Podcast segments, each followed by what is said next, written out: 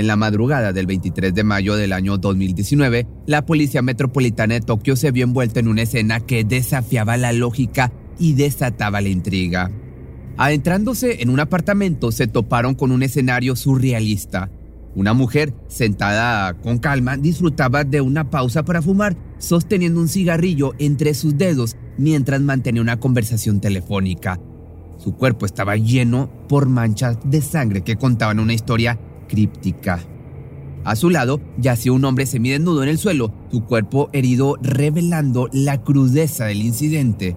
La sangre, testigo mudo de un suceso totalmente inquietante, se extendía en manchas notorias por el suelo, tejiendo un relato siniestro pero a su vez bastante perturbador.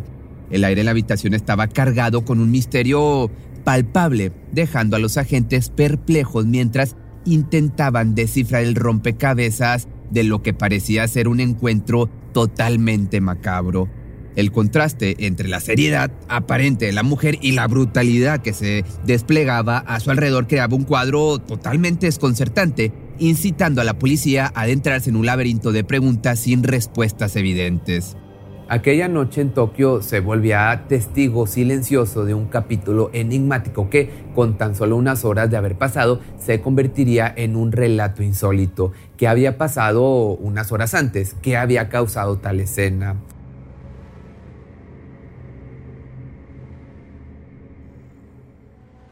Atención a todos los amantes del terror. ¿Están listos para sumergirse en las profundidades del misterio?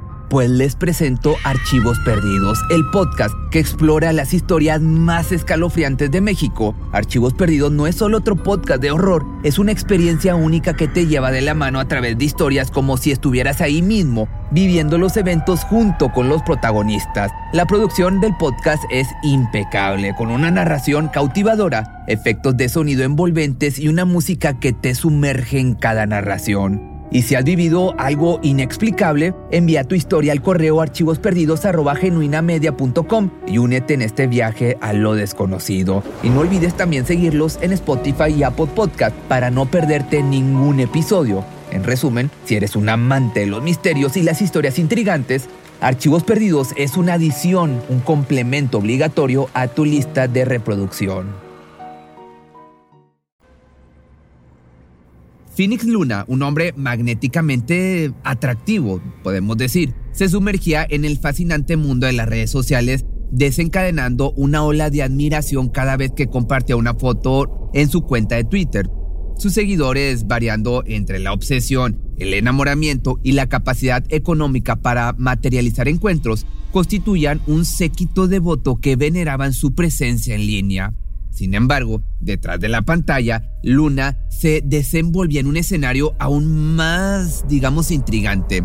Su lugar de trabajo, el Fusion Bayou, un bar en el distrito de Luz Roja de Kabukicho, en Tokio, te voy a estar dejando aquí la palabra, el lugar, albergaba las complejidades de la cultura de los hosts japoneses. Luna, en este contexto, desempeñaba el papel de anfitrón o host, una figura central en un negocio nocturno que, aunque comparte similitudes con la prostitución, se adentra en un terreno mucho más sutil y social. En estos lugares, las clientas pagan por la compañía de un hombre conocidos como anfitriones de bar.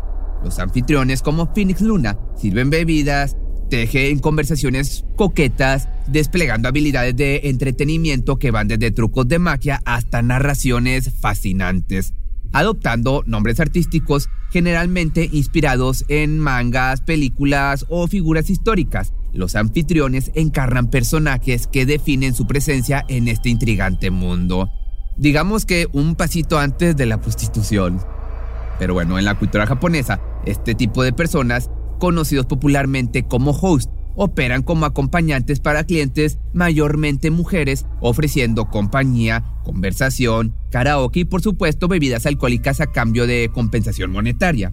A diferencia de la prostitución convencional, la esencia del negocio se centra en la creación de una fantasía, la ilusión de una pareja perfecta, donde los anfitriones como Luna brindan atención a cambio de pagos.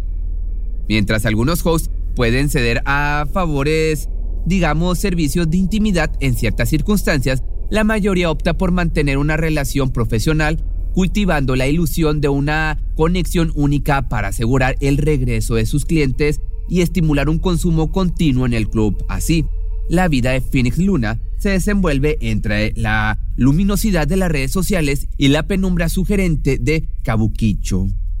Pero ahora te estarás preguntando cómo llegó Luna a este lugar. En las raíces de la prefectura de Tochigi, Tokio, nació Phoenix Luna, cuya vida se entretejió con las espinas de una educación difícil. En un giro devastador, se vio forzado a vivir en una institución juvenil cuando su padre abandonó a la familia y su madre se vio impotente para criarlo. Después de culminar su etapa en la escuela secundaria, ingresó a la industria de la construcción, solo para abandonarla después de enfrentar problemas personales que lo dejaron sin hogar en las implacables calles de Tokio a la temprana edad de 20 años. A pesar de su penuria, su juventud y atractivo le abrieron una puerta inesperada hacia la supervivencia, el papel de anfitrión en el bar. Para Luna, el mundo de hosting no solo representa una salida de su situación de desamparo, sino también un renacer. Adoptando el nombre de Phoenix Luna para ocultar su identidad real, encontró en este trabajo una oportunidad para dejar atrás una vida sin rumbo y miseria o pobreza. Sin embargo, fue a través de su papel como anfitrión que se cruzó con Yuka Takaoka, una mujer de 21 años que se convertiría en un capítulo crucial en la historia de Luna, marcando un giro imprevisto en su trayectoria. En el distrito Shinguku, en Tokio, Yuka Takaoka era gerente de un conocido host club para hombres. Inmersa en largas jornadas de trabajo, le resultaba difícil encontrar hombres que realmente capturaran su interés. En este contexto, Yuka se encontró frecuentando bares de anfitriones, el terreno en el que Phoenix Luna encantaba con su carisma y su juventud. El encuentro entre Yuka y Luna en aquel no tan lejano octubre del año 2018 desencadenó una conexión inmediata. A lo largo de siete meses cultivaron una relación única transformándose Luna en uno de los clientes habituales de Yuka. Las palabras de Luna cargadas de afecto resonaban en las noches de Yuka, haciéndola sentir singular y a la vez deseada. A pesar de las reglas que prohíben la interacción más allá del horario laboral, Luna hizo una excepción para con esta mujer. El quinto piso del apartamento de Yuka se convirtió en el escenario íntimo donde compartían momentos como comidas, películas y risas, Después de meses de esta rutina compartida, Yuka dio un paso audaz y planteó la posibilidad de llevar su conexión a un nivel más profundo. La respuesta afirmativa de Luna fue acompañada por una condición inesperada, abandonar su papel como anfitrión y encontrar empleo regular. Yuka insistió en que él renunciaría a cualquier coqueteo, ya fuera parte de su trabajo o de su vida personal, marcando un giro trascendental en la vida de Luna y desafiándolo a dejar atrás la seducción profesional en busca de una relación exclusiva y más convencional con Yuka. La propuesta de Yuka, sin embargo, encontró una barrera insuperable en la firme devoción de Luna por su trabajo como anfitrión. Para él, el entorno de fusion de este lugar y la camadería con sus compañeros anfitriones era más que un simple empleo, representaba una suerte de familia sustituta que había encontrado en medio de las complejidades de su vida. A regañadientes Luna se vio obligado a declinar la oferta de Yuka, aunque no cerró la puerta a seguir viéndose si ella sí lo deseaba. Sin embargo, la desolación se apoderó de Yuka. Su adoración por Luna se transformó en una profunda depresión agravada por los celos y pensamientos autodestructivos a raíz del rechazo. En este oscuro torbellino emocional, Yuka ideó un plan para asegurar que ella y Luna estuvieran juntas de una vez por todas. El 23 de mayo del año 2019, la vida de Phoenix Luna tomó un giro oscuro y violento. Yuka le pidió que se reuniera en su apartamento para ayudar con algunos trabajos de limpieza, pero el encuentro se convirtió en una total pesadilla inesperada. Aunque acordaron encontrarse al mediodía, los compromisos laborales de Luna lo retrasaron tres horas. Al llegar, exhausto, le dijo que quería dormir un rato antes de comenzar con las tareas domésticas, de esta manera Luna se sumergió en un sueño momentáneo solo para despertar con un dolor agudo en el estómago. Al principio atribuyó el malestar a calambres estomacales, pero la visión de sábanas empapadas de rojo y un arma punzo cortante de cocina encajado en su abdomen reveló la realidad totalmente aterradora. Lleno de adrenalina, Luna se lanzó fuera de la cama buscando escapar del ataque y encontrar ayuda médica. Yuka lo persiguió. Luna luchó con todas sus fuerzas cuando alcanzaron el ascensor, pero la pérdida de sangre lo dejó desmayado en el vestíbulo del edificio. Antes de sumirse en la inconsciencia, vio a Yuka arrodillada sobre él y le dijo, por favor no me mates. Le suplicó, diciéndole que le gustaba, pero por el otro lado, la sonrisa de Yuka fue la última imagen que Luna captó antes de que la oscuridad se cerrara a su alrededor. La policía en cambio recibió una llamada informando sobre el suceso. Al llegar al lugar, se encontraron con una escena que dejaría una marca imborrable en sus mentes. Luna yacía inconsciente, mientras Yuka, sentada junto a su cuerpo, estaba cubierta totalmente de rojo y fumaba un cigarrillo con aparente indiferencia. Que por cierto, alguien tomó una foto de este momento y esta impactante escena se volvió rápidamente viral, persistiendo en la red como un testimonio gráfico del horror que se desarrolló en aquel complejo de apartamentos. Regresando, Yuka fue detenida de inmediato, sin ofrecer resistencia y sin mostrar el menor signo de remordimiento por sus acciones. Una segunda fotografía, mientras Yuka sonríe emocionada en la parte trasera del coche la policía, después de su arresto, añadió un matiz más perturbador a la tragedia. Y aquí estaba una mujer que apenas unos momentos antes había infligido daño a alguien a quien afirmaba amar profundamente, sonriendo con una expresión que desafiaba toda comprensión. Cuando la policía cuestionó los motivos del crimen, las palabras de Yuka resonaron con una inquietante frialdad. Como lo amaba tanto, no pude evitarlo. Estaba triste y deseaba morir y pensé cómo me gustaría hacerlo. Esto fue lo que confesó la mujer, aparte agregó, pensé que lo mataría porque pensé que así era como podría estar con él. Por otro lado, las personas en Internet, al enterarse de lo sucedido, Takaoka ganó notoriedad en línea gracias a su atractiva apariencia percibida por el público virtual y a las similitudes señaladas por el concepto de yandere, un término del anime que describe a una chica psicótica y a menudo homicida obsesionada con un amante tras percibir una traición. Usuarios de Instagram la describieron como una criminal demasiado hermosa, alimentando así una fascinación inquietante por el crimen. Phoenix, tras perder una cantidad significativa de sangre en el incidente que lo llevó al filo de la vida, pasó cinco días enteros inmerso en la oscura inconsciencia antes de despertar en un hospital cercano. Los médicos, inicialmente pesimistas sobre su recuperación, le otorgaron solo una probabilidad de una entre cinco para salir adelante.